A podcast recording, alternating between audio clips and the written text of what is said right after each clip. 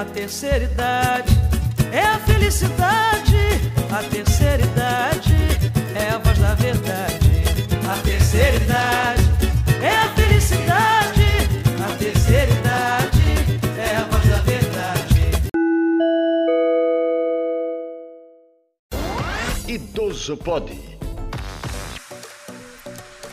Olá, pessoal, boa tarde. Como, é, é, sejam bem-vindos né, a mais um episódio do Idoso Pod de 2022.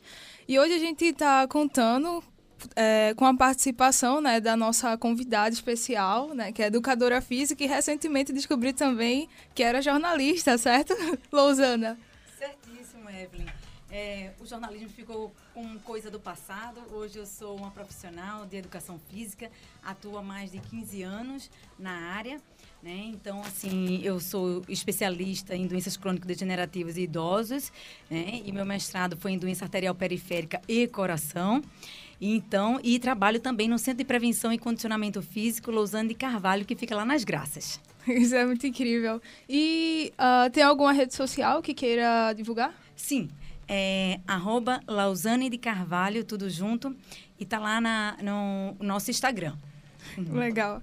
E eu, claro, não posso deixar de citar né, a minha colega que, que também é participante da Liga, né, meu nome é Evelyn, e sou participante da Liga de Acadêmica de Geriatria, né, da UPE. Fernanda, né? Oi, gente, meu nome é Fernanda, também sou participante da Liga. ok, e hoje nossa temática é muito importante, né, para que interage né, com diversas áreas da geriatria, inclusive até mesmo de outras especialidades, que é justamente o exercício físico, uh, o processo de envelhecimento e também as alterações fisiológicas, né, advindo desse processo. Bom, para começar, acho importante a gente diferenciar o que é atividade física do que é exercício físico. Já que muitos idosos relatam, quando a gente pergunta se pratica algum exercício, que passeia com cachorro, que alimenta as galinhas, que cuida do quintal. Então, qual seria essa diferença? Então, Fernanda, boa tarde. Boa tarde a todos. Olha só, existe uma diferença importante entre atividade física e exercício. Entre atividade física e o exercício. A atividade é todo qualquer movimento que tenha um gasto calórico maior do que numa situação de repouso. Então, por exemplo, se nós estivermos falando do ponto de vista de relações domésticas, então, é, tomar banho, lavar um prato, varrer uma casa, isso é uma atividade física. O exercício físico é, ele é uma atividade estruturada. Ele tem frequência, ele tem duração, ele tem um objetivo a ser cumprido que geralmente está ligado aos fatores relacionados à aptidão física voltada para a saúde, como, por exemplo, melhoria da condição cardiorrespiratória, aumento de força, resistência, flexibilidade. Então, assim, composição corporal. Então, a diferença basicamente encontra na, digamos assim, que o exercício físico é algo mais amplo e estruturado. Um elemento que eu acho que é muito importante a gente assim se ater nessa população mais idosa, digamos assim, é que todo mundo quer encontrar uma fórmula da juventude, mas na realidade todo mundo vai envelhecer. Isso quem está dizendo não sou eu, não. Já são os dados do IBGE, né, em que, se a gente for observar, por exemplo, no, nos dados de 1940, a média de idade de vida, de expectativa de vida, era de 45 anos. Em 2020, essa média passou para 76 anos, ou seja, nós temos um acréscimo aí de 31 anos. E a expectativa para 2040 é de 80 anos. Então, por exemplo, não é incomum encontrar idosos octogenários ou nonogenários nos, nas clínicas de reabilitação, nos centros esportivos, nas academias, enfim, em qualquer lugar onde possa ser, onde possa ser feito o, exercício físico. Verdade. E é, tu falasse um fator muito importante, né? Justamente essa, esse processo de envelhecimento e que a população está se tornando cada vez mais envelhecida, né? E é por isso que esse tema é tão importante de trazer, né? E poderia é, também falar sobre essas alterações que vem com esse processo Sim. de envelhecimento? Com certeza. Evelyn, eu gosto muito de um conceito de envelhecimento, que é um conceito que ele é universal, né? Envelhece aqui, envelhece nos Estados Unidos, no Japão.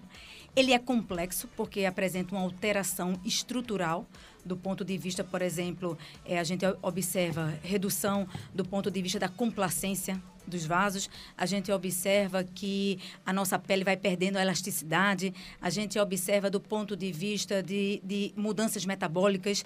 Então, assim, existe todo esse processo complexo. Ele é gradual, ele é irreversível e ele vai culminar com dois aspectos importantes: redução da capacidade funcional e, consequentemente, qualidade de vida. Isso a gente está falando no âmbito, por exemplo, motor. Então, assim, é, a grande, é, na minha opinião, que a gente, é história que a gente precisa estar atento ao idoso é porque as mudanças vão acontecer e precisamos estar atentos a essas mudanças. E aí entra um conceito que eu acho que é muito importante a gente estar atento. Por exemplo, a diferença entre senescência e senilidade. Senescência é um processo de envelhecimento saudável.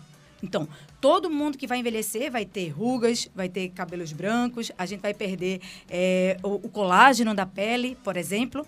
Né? Então, assim, isso é um envelhecimento, digamos assim, esperado. A senilidade não, está relacionado com as doenças da senescência. Então, por exemplo, hipertensão, obesidade, diabetes, doenças osteoarticulares, a arteriopatia, pneumopatias. Então, assim, é importante a gente diferenciar esses dois elementos para a gente poder ter, a, a, digamos assim, um conhecimento mais aprofundado de como nós vamos trabalhar nesse contexto, por exemplo. Então, um, uma situação bem comum de acontecer no processo de envelhecimento. Você tem uma redução de massa muscular. Quando a gente tem essa redução de massa muscular, a gente tem de forma prioritária uma redução de fibras do tipo 2, que são fibras de explosão. Por exemplo, levantar e sentar em uma cadeira mais rapidamente, de poder atravessar uma rua quando enxerga um carro vindo, digamos assim, mais perto. Então, esse tipo de fibra é, com o passar do tempo, ele diminui e vai restando, digamos assim, no nosso corpo fibras, digamos assim, que são fibras mais resistentes. Só que resistentes com menos qualidade. Elas ficam mais fibrosadas, elas aumentam de tamanho, o idoso fica mais lento. Então, por isso que é importante, por exemplo, o exercício físico atuar nesse contexto. Exercício físico, por exemplo, exercício de força deve ser estimulado no idoso, digamos, que está mais lento, a gente trabalhar de uma forma mais rápida, para que a gente possa suprir essa falta de fibras do tipo 2, que são fibras, por exemplo, explosivas. Outro elemento que a gente encontra muito na questão do idoso é, digamos assim, redução da densidade mineral óssea. Então, processo de síntese e degradação. Osteoblastos, osteoclastos. Então, em determinado momento, a gente tem menos reabsorção do que, assim, mais reposição de cálcio, por exemplo. Então, quanto mais força e quanto mais massa muscular, mais densidade mineral óssea nós vamos ter. Então, ponto positivo, porque um, das, um dos aspectos que mais tem repercussão negativa para o idoso é a osteoporose, por exemplo. É, então, com todos esses processos fisiológicos que o corpo passa no envelhecimento, é comum a gente ouvir bastante que exercícios físicos indicados para o idoso seriam pilates, hidroginástica, mas a musculação também poderia ser indicada para o idoso? Excepcional pergunta. Então, a musculação, ela deve ser um carro-chefe né? Por quê? Justamente por conta dessas alterações. Como as pessoas estão vivendo mais, presume-se que as pessoas, digamos assim, vão perder essas fibras, digamos assim, de melhor qualidade. Então, assim, a hidroginástica ela é boa? Não, ela é excelente. O pilates é bom? Não, ele é excelente. Mas cada modalidade tem a sua, digamos assim, benesses. Então, se, digamos, o que precisa ser detectado é que esse é, paciente, esse aluno, é, precisa, digamos, melhorar amplitude articular, o Pilates é maravilhoso. Se, porventura, dentro de uma avaliação clínico-funcional, observa-se que aquele idoso apresenta problemas osteoarticulares importantes, com redução de amplitudes importantes, por que não começar numa hidroginástica para a gente poder aumentar essa amplitude articular e, posteriormente, pra, passar para uma musculação? E algo que é bem interessante, olha como o exercício físico ganha um contexto diferente. A própria Organização Mundial da Saúde, que antes preconizava como, digamos assim, exercício físico de até 150 minutos semanais, ele passa agora entre 150 para 300 minutos. Acrescidos de exercícios de, forças, de força e equilíbrio. Então, Olha como é importante a gente sair de um, de um contexto, de um comportamento sedentário, para a gente ir para um contexto ativo. E olha que interessante também, os estudos apontam que pessoas que trabalham, por exemplo, sentados diante de um computador ou algo mais em casa, que fica, digamos assim, mais parado, por volta de oito horas, quando a gente vai fazer nossa atividade física, com o nosso exercício físico, melhor dizendo, é, aquele efeito do exercício físico é apenas para suprir o efeito deletério das oito horas, sem ganho de benefícios adicionais. Então, olha como a gente precisa sair de um comportamento sedentário e tornar ativo. Hoje, a Organização Mundial de Saúde, inclusive, também mudou até a sua maneira de pensar. Hoje, o slogan dela é: todo movimento conta. Então, se você gosta de praticar esporte, se você gosta de fazer natação, se você gosta de dançar, se você gosta de fazer a sua musculação, tudo bem. Então, todo movimento conta. Todo movimento vai ser importante para o corpo como um todo. Então, quanto mais fluxo sanguíneo eu conseguir demandar para o meu corpo, para o meu tecido, para a minha musculatura, para as minhas células, consequentemente, mais oxigênio elas vão receber e oxigênio ela é vida. Né? Quanto, menos, quanto mais sedentário eu estou, eu tenho menos fluxo sanguíneo, eu tenho menos oxigênio e, consequentemente, eu vou ter mais déficit. Inclusive, do ponto de vista é, cognitivo. O exercício físico não é só bom do ponto de vista, digamos assim, corporal motor, mas do ponto de vista também cognitivo. Quanto mais fluxo sanguíneo, mais você vai é, nutrir substâncias, por exemplo, como BNDF, você vai facilitar a neurogênese, você vai, você vai ampliar a neuroplasticidade, os neurônios vão se conectar melhor, as sinapses vão funcionar de forma mais efic eficaz. Então, olha quantos benefícios é, as pessoas não têm em, é, em relação ao exercício físico. Sem dúvida. Sem falar que uh, o exercício físico, né, até descobriram que ele também está relacionado, inclusive, com o sistema imune, né? Totalmente. Então, isso mostra o, o quão impactante é a prática do exercício físico, né? E, inclusive, é, essa, é, com relação à resposta né, dessa pergunta que Fernanda fez, isso até entra na próxima pergunta que eu tenho. Existe algum exercício físico que seria contraindicado para os idosos ou basicamente a gente faz por meio da é, adequação? Excelente pergunta, Evelyn. Todo exercício ele precisa ser, digamos assim, é, para a gente encontrar a melhor dose e resposta, a gente precisa passar por uma avaliação. Então, nenhum exercício é maravilhoso ou nenhum exercício é ruim, depende de para quem. Então, eu sempre digo, como nós estamos falando de, de é, idoso e de envelhecimento, um critério que é muito utilizado é, para a gente avaliar, digamos, capacidade funcional é o, que, é o critério de Linda Fried. E existem cinco fenótipos nesse critério, sendo que dentro, dentro desses cinco, três podem ser modelados pelo exercício físico. Então, por exemplo, redução da, da velocidade de caminhada. O exercício físico pode modelar nesse sentido. Redução da, da força de preensão manual. O exercício físico pode modelar nesse sentido. Redução de níveis de atividade física. O exercício físico pode melhorar nesse sentido. Então, outros outros aspectos seriam a perda de peso espontânea e o, o autorrelato de fadiga, de cansaço.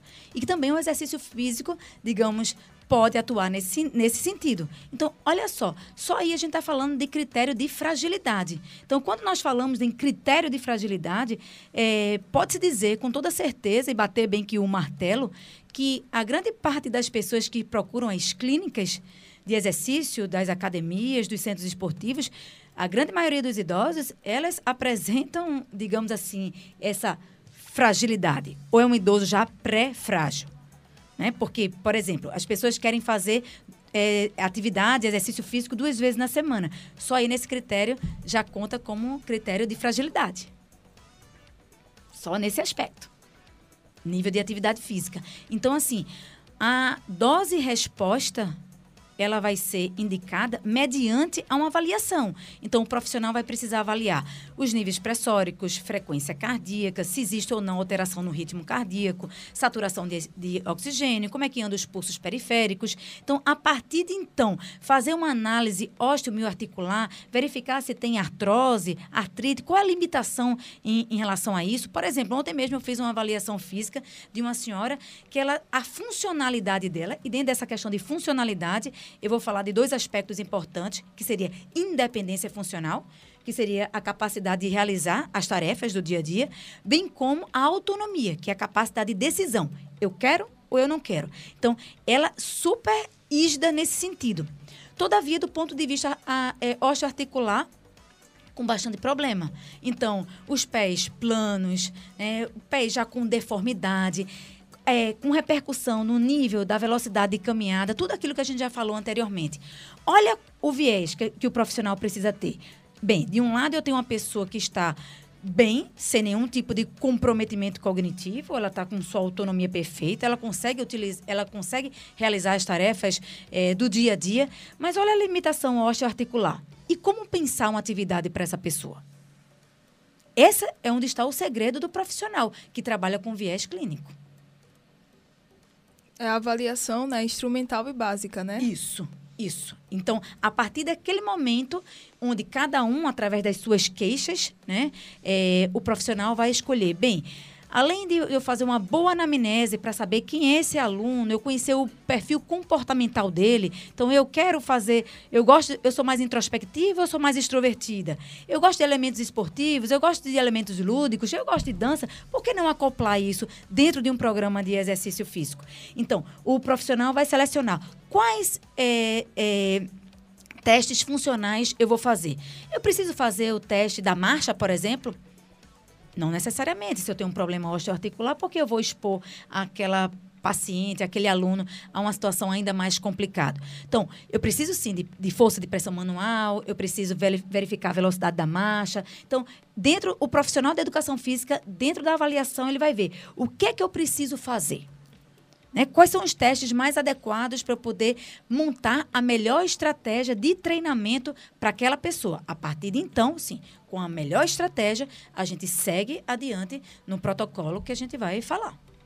E aí, um, um, um adeno que eu acho muito importante é que, assim, muitos profissionais, quando falam sobre a questão do viés, digamos assim, de saúde, e que tem o idoso, e o idoso, por sua vez, não só tem como um fator de risco o ter a idade mais avançada, mas apresentam doenças associadas, é qual diretriz eu vou aplicar? Eu tenho diretriz de hipertensão, eu tenho diretriz de cardiopatia, eu tenho diretriz de diabetes, eu tenho diretriz sobre vários aspectos. Então, a questão é como se encontra aquele idoso? Porque cada diretriz vai dar o, o, o, seu, digamos assim, a sua característica. O mais importante é, eu preciso fazer um fortalecimento a nível de musculatura esquelética para eu sobrecarregar menos o coração. Então, não adianta, por exemplo, eu tenho um paciente com insuficiência cardíaca, ou então eu tenho um paciente que tem. É, eu preciso baixar os níveis pressóricos, mas eu tenho um déficit de, de, de força muscular quadríceps enorme. Como é que eu vou colocar num ciclo ergômetro, por exemplo, de uma bicicleta, onde eu vou exigir uma força de quadríceps? Eu preciso fortalecer a periferia, que eu posso fortalecer com o peso do corpo, eu posso fortalecer com máquina, eu posso fortalecer com elástico. Você pode utilizar vários instrumentos e aí sim, aí você vai gerar força, mas lá na frente para você atingir aquele objetivo que você tem. Então, é importante que o profissional que vai estar trabalhando com os idosos ter esse critério em mente. Quem é esse meu idoso? Né? É um idoso dependente ou é um idoso independente? E dentro dessa questão dessa independência, em que característica ele se encontra? Ele é um esportista? Ele apenas consegue fazer as atividades básicas da vida diária? Ele consegue fazer as, as atividades básicas e instrumentais? Olha aí quant, com, quanta esfera, largo espectro que não se tem do ponto de vista dessa análise. Sim, sem dúvida, muito importante essa avaliação e esse acompanhamento. É, agora, para finalizar, a gente gostaria que você falasse um pouco mais sobre quais os benefícios do exercício físico para o idoso, que você comentou tanto físicos quanto mentais.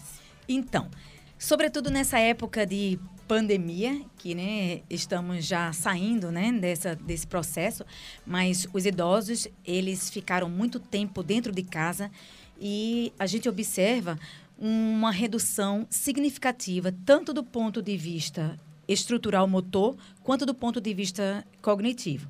Então, o benefício do exercício físico, ele vai além da aumento da massa muscular, aumento da força muscular, aumento da densidade mineral óssea, é, melhor, é, melhorar o perfil inflamatório, por exemplo, como a diabetes, que, que tem um perfil inflamatório ou doenças metabólicas nesse sentido.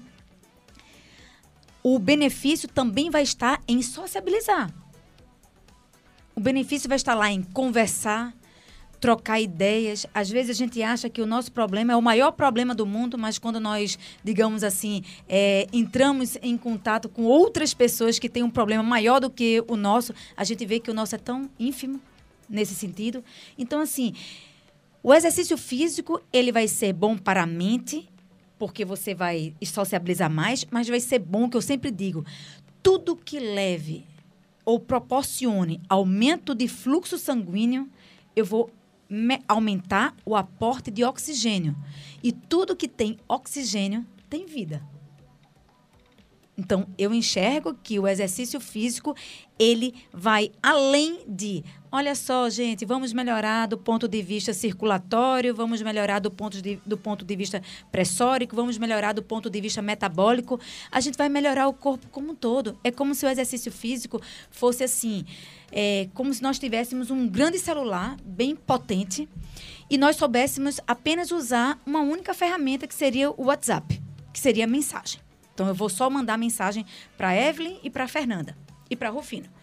Mas o exercício físico vai além e o profissional precisa saber o qual ou quais ferramentas podem ser utilizadas para ir além. Porque, como eu falei anteriormente, é, no início né, da, da, nossa entrevista, olha como aumentou a expectativa de vida. Hoje a gente, teve um, a gente tem um aumento de 1945 para dias atuais de 31 anos. É muito chão. E como é que esses idosos vão chegar mais lá na frente? Então, é, qual é a qualidade que cada idoso quer chegar? Vai ser um idoso, digamos assim, saudável? Como é que a gente pode dar vida à vida dessas pessoas? Esse é um envelhecimento saudável, que a gente não tem como livrar do, do envelhecimento, que a gente vai envelhecer, sim. Mas uma coisa é o que é normal e o que é, digamos assim, esperado. O esperado é, ah, eu vou ficar com o cabelo branco, eu vou reduzir a minha audição, eu vou perder um pouco da em relação da minha cuidado visual, mas não é, digamos assim, esperado eu ser diabético, não é esperado eu ser hipertenso, não é esperado eu ser cardiopata. Porque isso eu posso, digamos assim, dentre outros aspectos, tentar mudar esse conceito. Porque se eu tiver um estilo de vida mais saudável, se eu tiver uma alimentação mais saudável, se eu conseguir controlar ou manejar melhor os níveis de estresse, por exemplo, onde todo mundo hoje está com um nível de estresse lá em cima. Então, se a gente conseguir manejar essas, essas é, atitudes negativas, a gente pode sim conseguir a chegar a um, um, um, bom envelhecimento.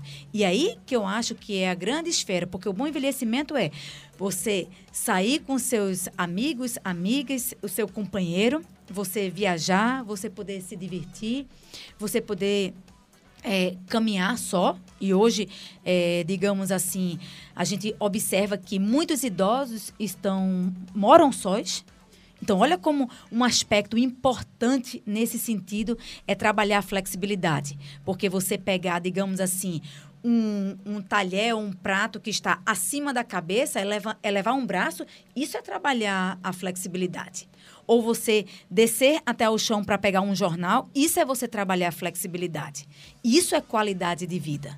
Então, se você não faz nenhuma atividade, olha que você vai reduzir sua amplitude articular, é a articulação como um toda vai sofrendo com um processo de desgaste, porque isso faz parte também Né? Então, assim, é, você tem redução de líquido sinovial, você tem redução, as cartilagens vão ficando mais finas, substâncias como proteoglicanas vão reduzindo e vai deixando essa articulação mais, diga, atritando uma sobre a outra. Então, a gente pode sim ter envelhecimento saudável. Quanto, quantas pessoas não têm, digamos, lá no Centro de Prevenção e Condicionamento Físico, pessoas com 93 anos que estão fazendo exercício para valer. Não é um exercíciozinho aqui, outra lá, não, é um exercício de força de verdade. Pois é, é um, é um assunto muito importante, né? E esse aspecto que tu trouxesse sinceramente, me, me ensinou bastante, sabe, acerca dessa relação do exercício físico e acrescentou já no conhecimento, né, que anterior. E eu agradeço de verdade a tua participação hoje aqui para a gente falar acerca dessa temática, né? E convidá-la também para os próximos episódios. Obrigado também a todos que acompanharam é, esse episódio do Idoso Pod. Espero que vocês tenham gostado e também a Fernanda, né, por me auxiliar aqui na entrevista. Obrigada. Obrigada, gente. Então eu gostaria de terminar dizendo o seguinte, que o exercício físico ela, ele é a solução para quase todos os problemas. Então, exercício, exercício e exercício, e vamos ter um, um envelhecimento saudável. Essa é a, a, digamos assim, a lição que a gente deixa, deixa nesse sentido.